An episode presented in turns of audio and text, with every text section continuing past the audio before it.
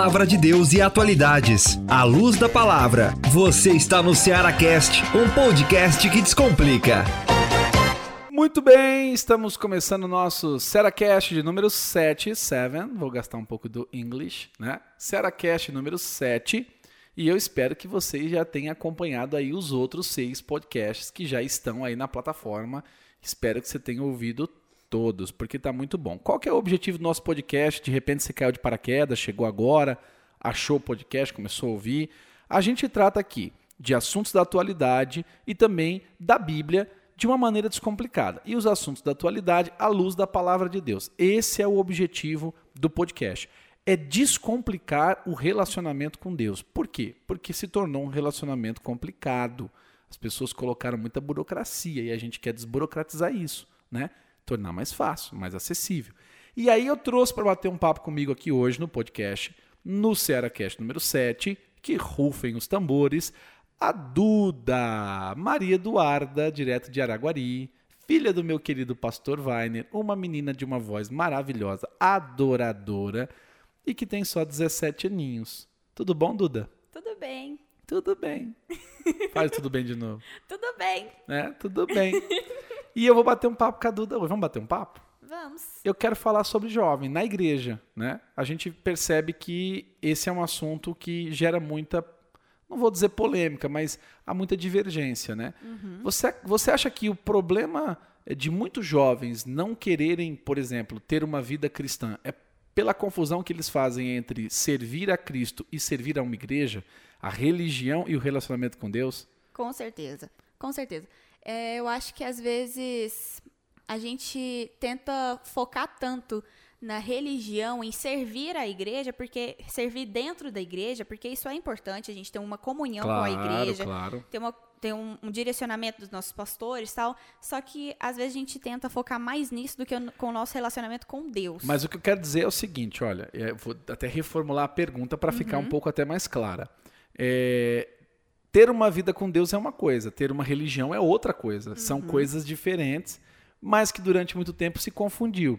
E a gente percebe que muitos jovens se afastaram da religião e não de Deus. É aí que tá. Uhum. Por quê? Porque você, como jovem, pode dizer melhor. Assim, eu me converti. Quando eu me converti, eu era muito jovem, não que eu não seja, né? Ainda sou muito jovem, né? Bastante jovem, inclusive. né? Não sei porque você está rindo. Mas eu me converti ali com os meus 15 anos. E, e, eu me lembro que eu tinha uma clareza do que eu queria dali para frente. E eu queria servir a Deus, né? uhum. né? Mas eu percebo que há essa confusão de identidade. E você uhum. pode falar melhor do que, disso do que eu. Sim. É, então, é, eu acho que às vezes a gente. É o que o senhor falou, a gente burocratizou tanto a igreja, a religião, o estar dentro da igreja, que a gente às vezes afastou um pouco os jovens da visão correta do que é a igreja. A gente distorceu um pouco a, o que é uma igreja de verdade. A igreja virou um lugar chato? Virou. Essa é a pergunta, assim, clara. Olhando de fora, pelo menos. Porque muitos dos jovens de hoje eram crianças na época que a igreja ainda não era do jeito que ela é hoje. Pelo menos eu era. Uma igreja que, assim, as igrejas mais tradicionais, que eram mais rígidas, que, assim, nada podia. E aí, quando a gente chega hoje, que eu sou jovem, e que existe uma igreja completamente diferente do que aquela de 20 anos atrás, para mudar essa visão é, é, Que você não era nem nascido? Que eu não era nem nascida, no caso. Mas assim, que eu cresci vendo, ouvindo isso. Quando a gente chega numa igreja igual a Seara de Deus, que ela dá liberdade pra gente, pra gente ter um, uma, um relacionamento mais próximo com Deus, com as pessoas, uma liberdade maior, a gente não consegue às vezes mostrar isso para as pessoas, porque é uma imagem que já está vinculada à igreja. Para ser jovem, né? Liberdade é, de ser jovem. De ser jovem. Porque eu não, não, eu não preciso deixar de ser jovem porque eu sirvo a Deus. E é, é talvez essa é a uhum. confusão, né? E aí, como a gente pega, pega uma idade aí, a partir ali dos 12 anos para frente, aonde eu percebo que o conflito de identidade, esse talvez seja talvez o ponto mais assim a chave mais importante dessa conversa. O conflito de identidade. Por quê? Porque nessa fase o jovem ele não tem uma identidade definida. Uhum. E aí talvez a identidade dele de cristão também está aí em cima do muro.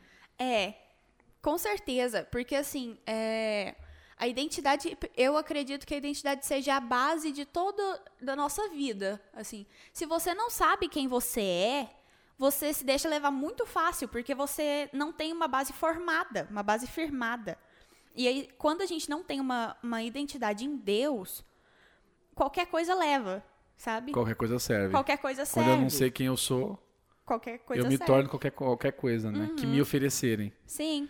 É, isso, é, isso é muito interessante. E aí me responde uma coisa, mas assim, hoje na perspectiva que você tem, porque assim, olha, para quem não conhece a Duda, a Duda é uma jovem que serve na igreja, tem 17 anos, não é isso? 17 anos, serve na igreja, uma serva de Deus, uma adoradora, né? Uma pessoa que tem realmente assim uma, uma caminhada com Deus, mas nem por isso deixou de ser uma jovem que tem ali a sua identidade jovem, que tem ali os seus interesses de jovem, enfim, né? Que tem ali as suas, a sua vida né, normal, natural. Porque eu acho que essa é a confusão que muita gente faz.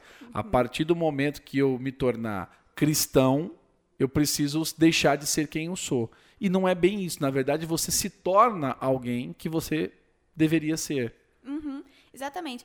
É uma coisa que acho que a pastora Leila e o, e o apóstolo sempre falam: ser justificado é ser colocado no lugar que você foi feito para estar. Bacana. E quando a gente encontra com Cristo, ele pega quem a gente era e ele faz, ele coloca mais alguma coisa. Ele coloca, ele preenche os espaços que a gente estava faltando. Preenche os espaços vazios. Preenche os espaços vazios, porque aí quando ele faz isso, ele enche a gente que a gente não, não tem mais necessidade de, de ir para outro lugar, de porque aí a gente se sente cheio e a gente se sente feliz de estar na presença E dele. aí, então, aí eu vou te fazer uma pergunta, então, tá? Você Uhum. atribui, então, que talvez esses espaços vazios possivelmente não tenham sido preenchidos é o motivador de muito jovem acabar saindo da igreja? Com certeza, com certeza, porque, claro, existem algumas situações que, que às vezes são, são ruins e, e fazem algumas pessoas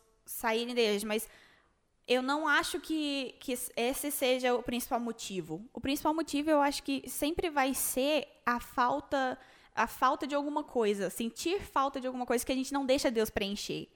Porque Deus, ele é muito cavalheiro, ele não vai tomar nada, ele não vai fazer nada que você não permita no seu coração. Ele não vai te obrigar a nada. Ele não vai te obrigar a nada. Então, se a gente não permite que ele preencha esses espaços vazios, a gente vai procurar alguma coisa que vai preencher.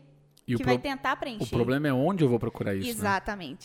Onde? Esse- onde eu vou procurar isso que é o problema, né? É, às vezes a gente procura em, em relacionamentos, ou então, sei lá, em bebida, droga, ou então só até é, em outros amigos, no seu grupinho de amigos, você procurar alguma coisa que te preenche. E não vai preencher, porque não, não, não é isso que preenche os espaços vazios. É Deus, é o relacionamento com Deus que preenche. E qual que você acha que, que seria, talvez, então, a grande chave, a grande sacada, assim, para o jovem entender quem ele é em Cristo? Porque a gente está falando, assim, de identidade, na verdade, né? Se eu sei, se eu me descubro quem eu sou em Cristo, talvez tudo faça uma grande diferença na minha vida, né? Porque aí, é, só para formular melhor a pergunta, para você entender, talvez, aonde eu quero chegar. Mas eu entendo quem eu sou em Cristo. Ponto. Eu sou- é isso que eu sou em Cristo. Eu não devo mais satisfação para ninguém. Eu não preciso mais mostrar para minha roda de amigo que eu sou isso ou que eu sou aquilo, porque eu sei quem eu sou. Você acredita que esse é o caminho para o jovem ele entender a vida dele e ele desfrutar de uma vida com Cristo é, na plenitude dela, como ela deveria ser? Com certeza. Uma coisa assim, o que, o que eu fiz, porque eu, eu sou adolescente, então eu tive essa, essa Eu também sou adolescente. eu não sei porque quando eu falo isso todo mundo ri. Com certeza. É um super adolescente, gente. Super jovem. Mas assim, o que funcionou pra mim, o que eu fiz quando eu tava tendo essas crises de de identidade, eu só eu, a única coisa que eu fiz foi perguntar pra Deus: "Senhor, me fala quem eu sou sem meus pais, sem meus amigos, sem a minha escola, sem os meus hobbies. Me fala quem eu sou só pra ti, só pra- só com você." Olha que bacana isso. Porque às vezes, assim, eu, pelo menos, eu sou filha de, de um pastor. Eu sou filha de E pastores. talvez isso seja um ponto até mais, mais vamos dizer assim, difícil. Com certeza. Porque aí você acaba tendo é, é, se tornando uma referência de algo que você não pediu para ser. Nunca. Eu fui é, colocada no meio de tabela.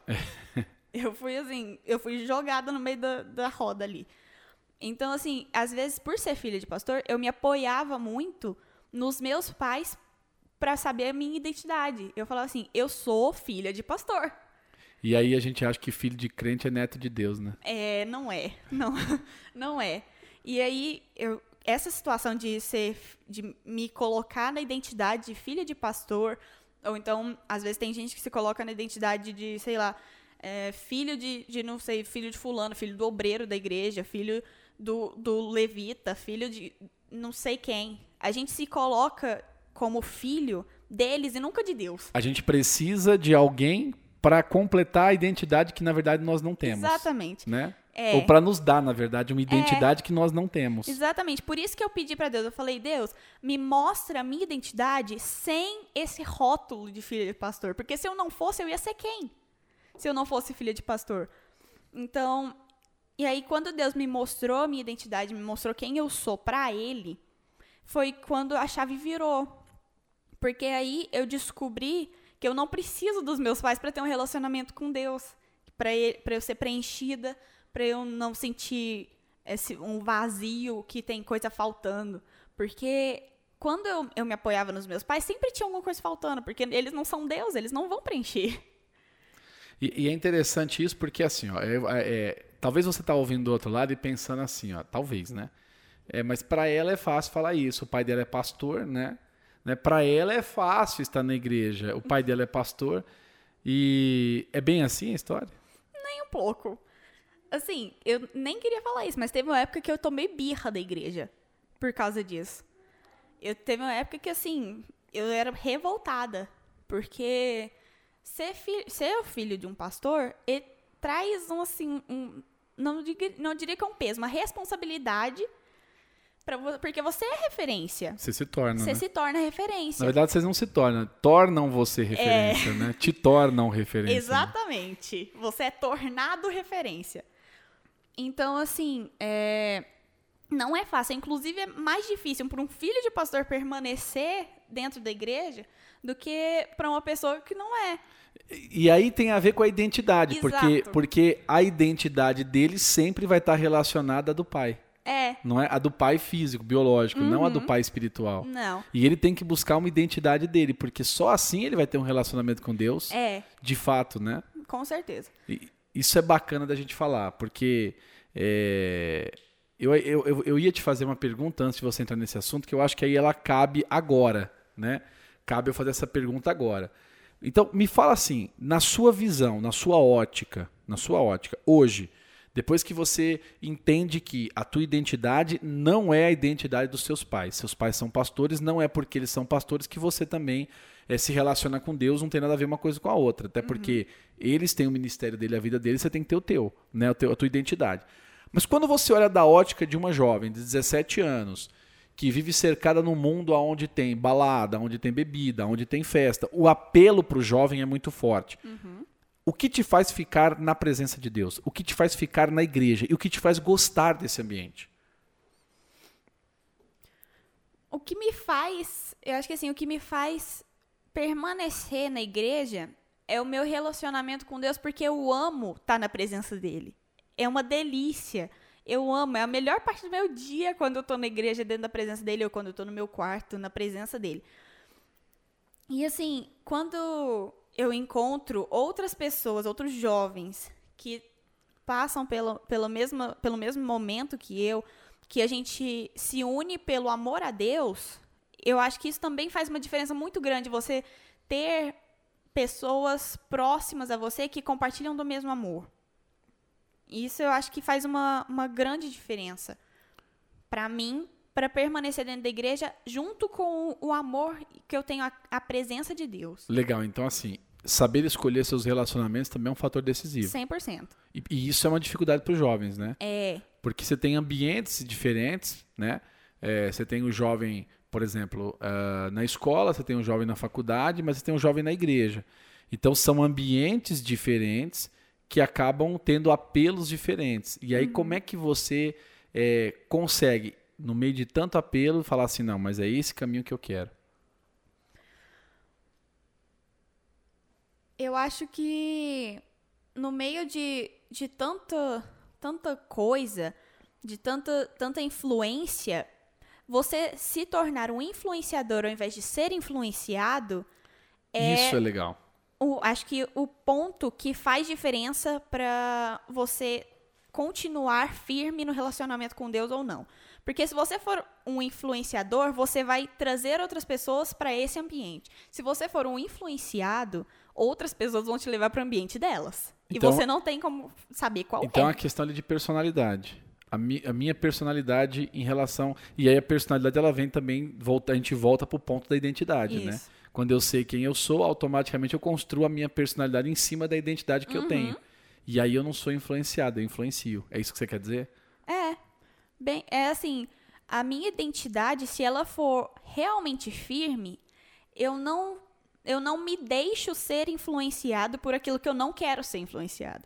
É convicção, né? É convicção. Se eu tenho convicção de quem eu sou, de onde eu quero estar, de com quem eu quero andar, então eu não preciso sair disso. Eu não preciso procurar sair andando em todas as rodinhas, saindo em todos os cantos, porque o que eu faço e com quem eu me convivo tem que estar é, convergente à minha identidade. Bacana isso. Tem que convergir. Então, assim, é, você sabe quem você é e agora eu escolho as minhas, os meus relacionamentos baseado naquilo que eu acredito. Que eu, Sim. se não, se não, não compartilha do que eu compartilho, não, não serve para andar comigo. É. Bacana.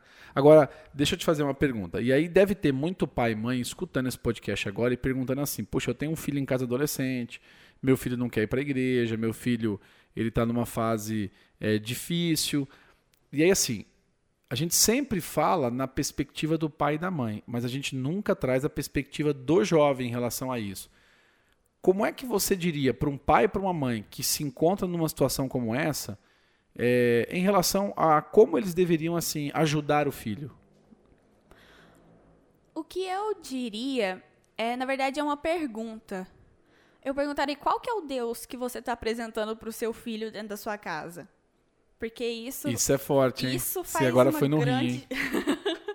isso faz uma enorme diferença. Porque às vezes tem, tem pais, e eu nem tô falando que isso talvez seja o caso dessa pessoa que tô ouvindo, mas assim, eu conheço pais que dentro da igreja, eles são uma pessoa e talvez até fora dela eles tenham um relacionamento com Deus, mas quando chega em casa as situações, é, o estresse e deixa o ambiente tão pesado que a pessoa olha, o jovem olha e fala assim: "Por que, que eu vou pra igreja pra ficar desse jeito?" Entendi. Então, na verdade, o que, o que o jovem não quer não é Cristo, é o Cristo dele. é o né? Cristo dele, é o Né? Cristo dos Cristo pais. que ele apresentou para o filho, né? Exatamente. Isso é, é bacana, porque às vezes a gente transforma, é, a gente transforma isso numa coisa tão pesada, né?